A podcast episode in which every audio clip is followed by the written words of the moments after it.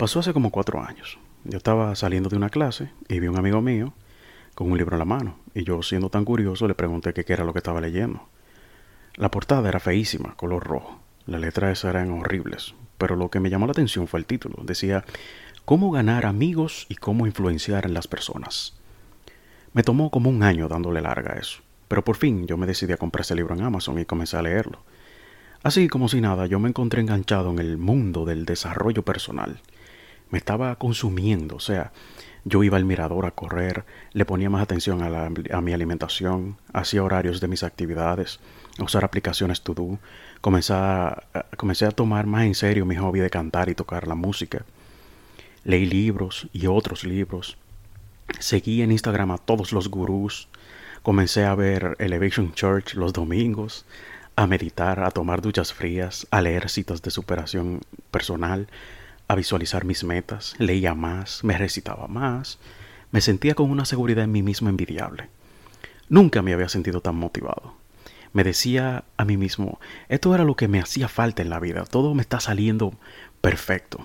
Al menos eso era lo que yo quería que la gente pensara sobre mí. El mundo de la autoayuda me había ayudado en muchas cosas, pero habían problemas evidentes que yo tenía que enfrentar cara a cara. Dejemos que este episodio sea una advertencia para algunos de ustedes que están buscando una mejor vida o una situación por la que esté pasando. Yo había querido hacer este episodio desde que comencé este podcast y por fin reuní el valor de hacerlo. Así que siéntate cómodo y relájate mientras nos adentramos al mundo tóxico de la ayuda personal. ¿Andas buscando mejorar tu vida? ¿Quieres mejorar tu situación actual? ¿Estás cansado de estar cansado? ¿Quieres ser feliz?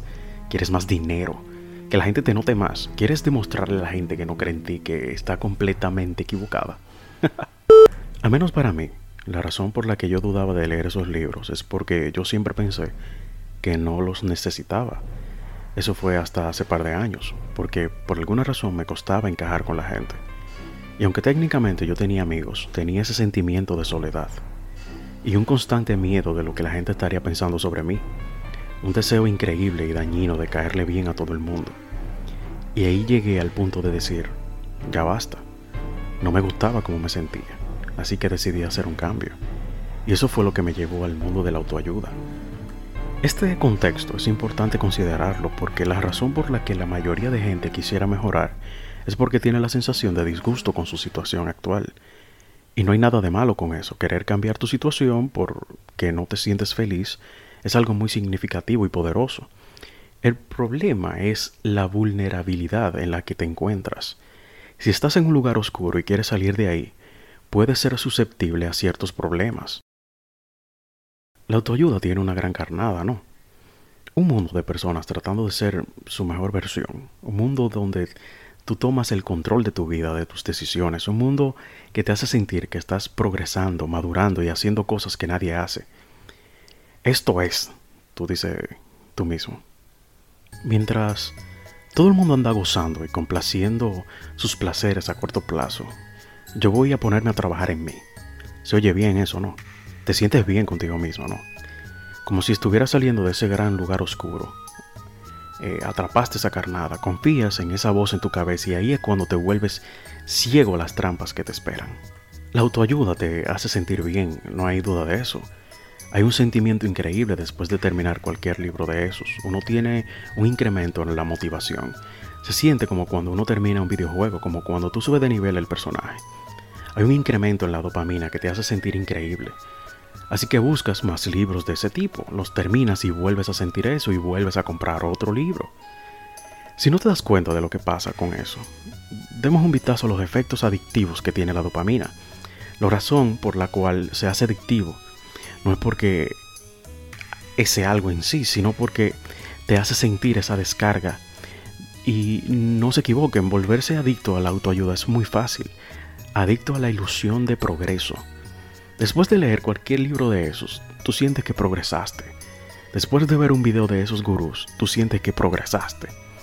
Después de ir a uno de esos seminarios, tú sientes que progresaste. Esa, esa motivación que te queda en el sistema y necesitas comprar otros libros, más videos, ir a más seminarios. Entonces, tómate un segundo para darte cuenta que nada de eso cambia. Uno de mis autores favoritos, MJ DeMarco, tiene una definición muy interesante para eso, llamada acción fingida, que es hacer cosas que tú crees que te hacen sentir que estás logrando algo, incluso cuando no estás logrando nada. Esa es una extraña sensación de, por ejemplo, ponerte a limpiar tu cuarto cuando tienes una tarea de la universidad pendiente y te hace sentir que lograste algo con la tarea y no es así. Las acciones fingidas son mucho más peligrosas que la dilación porque te están engañando a ti mismo en hacerte creer que estás logrando algo. Y que esta sea la primera advertencia.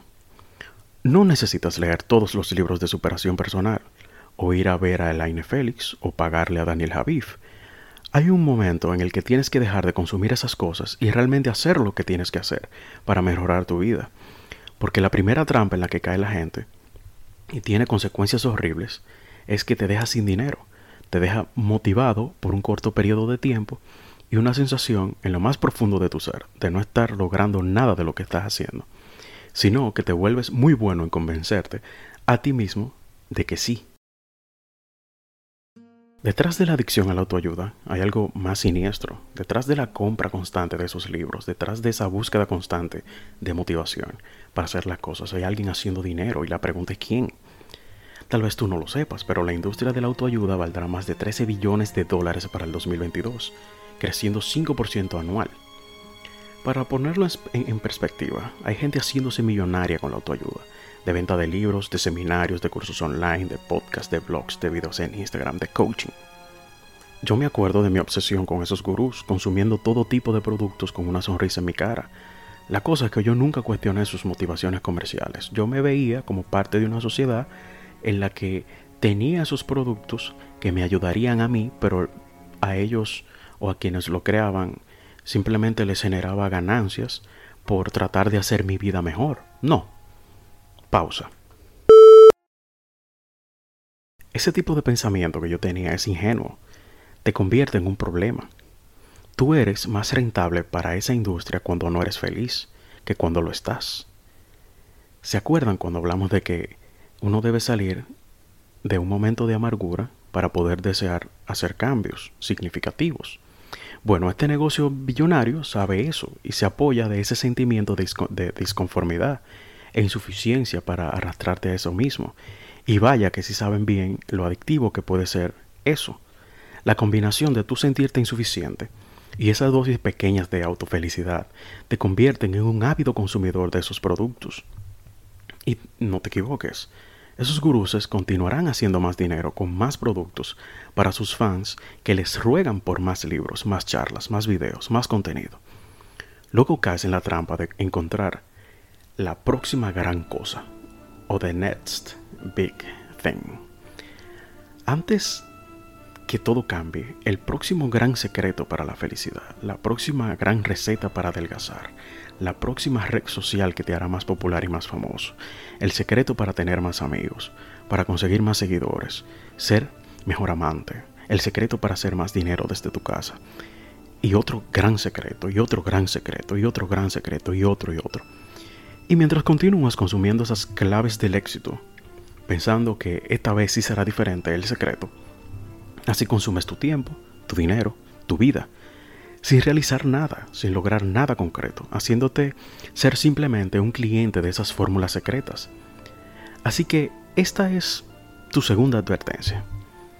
Es un industria, es un gran negocio y se afianza de que continúes consumiendo sus productos y servicios que ellos producen. Ten cuidado. Cuestiona tu gurú favorito, cuestiona el valor real de los libros que tú lees, de los seminarios, de las charlas, de los videos. Pregúntate a ti mismo si de verdad alguien me tiene que decir lo que tengo que hacer.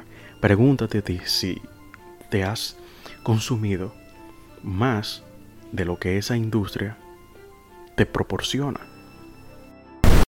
Entonces ahora hablemos de la positividad tóxica.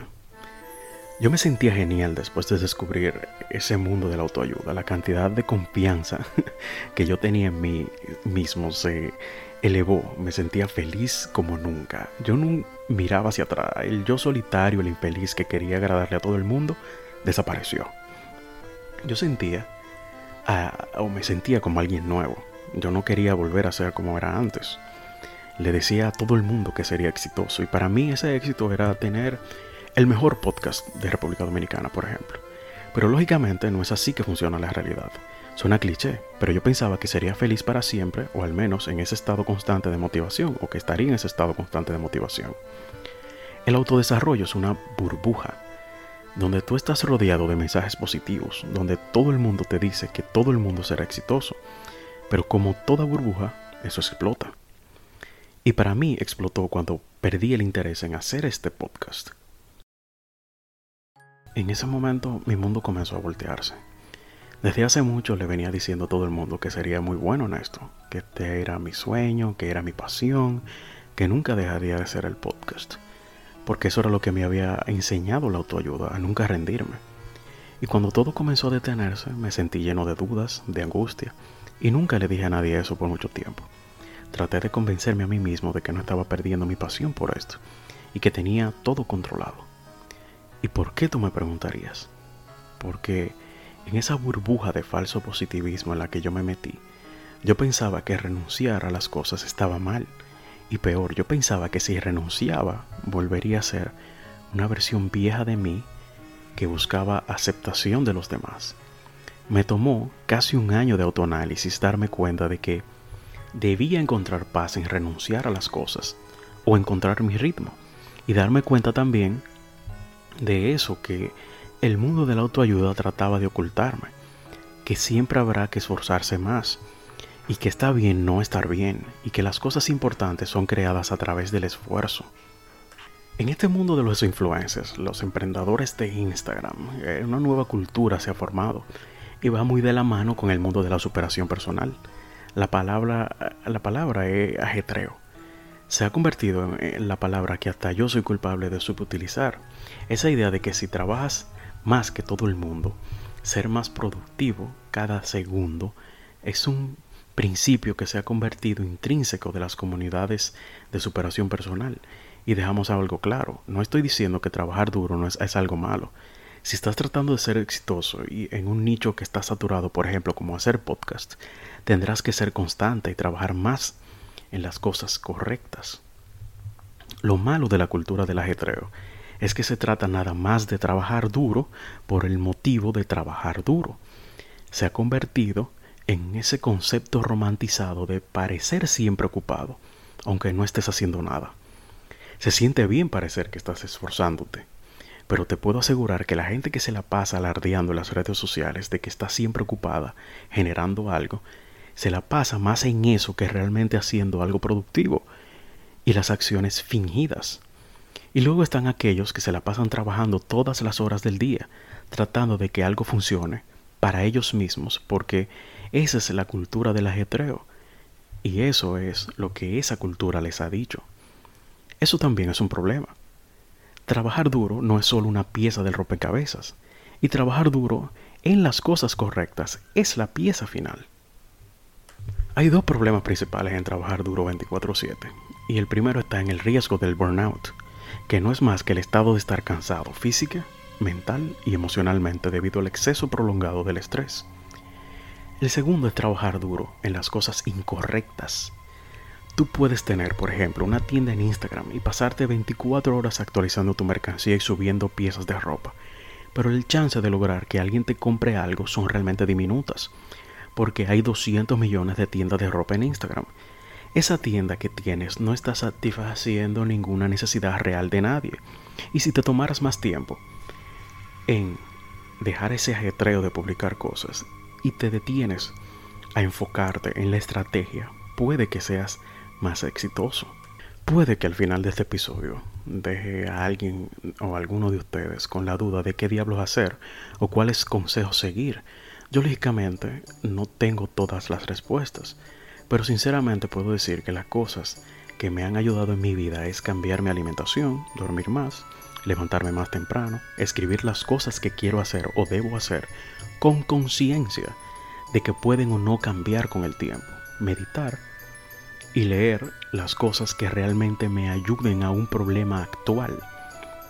Un libro que siento que no me trataba de revelar secretos de la felicidad o que me estaba vendiendo motivación falsa fue El sutil arte de no, que, que no te importe nada de Mark Manson, que sé que mucha gente ha leído.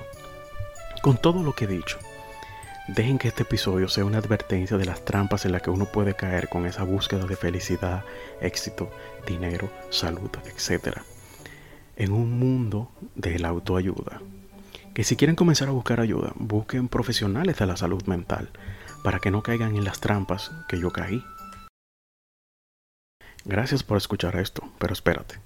Antes de irte, yo sé que tú estás harto de que yo te diga que comparta esto con tus amigos, o que le des 5 estrellas en Google Podcast, o en Apple Podcast, o que me sigas en Instagram, arroba Ramón Rayita Bajo Varias. Pero también quiero darte las gracias a ti personalmente por escuchar esto hasta el final me tomó mucho valor decir estas cosas sobre mí, pero me encantó hacerlo. Así que si te gustó este, este tipo de episodios, dímelo en mis redes sociales.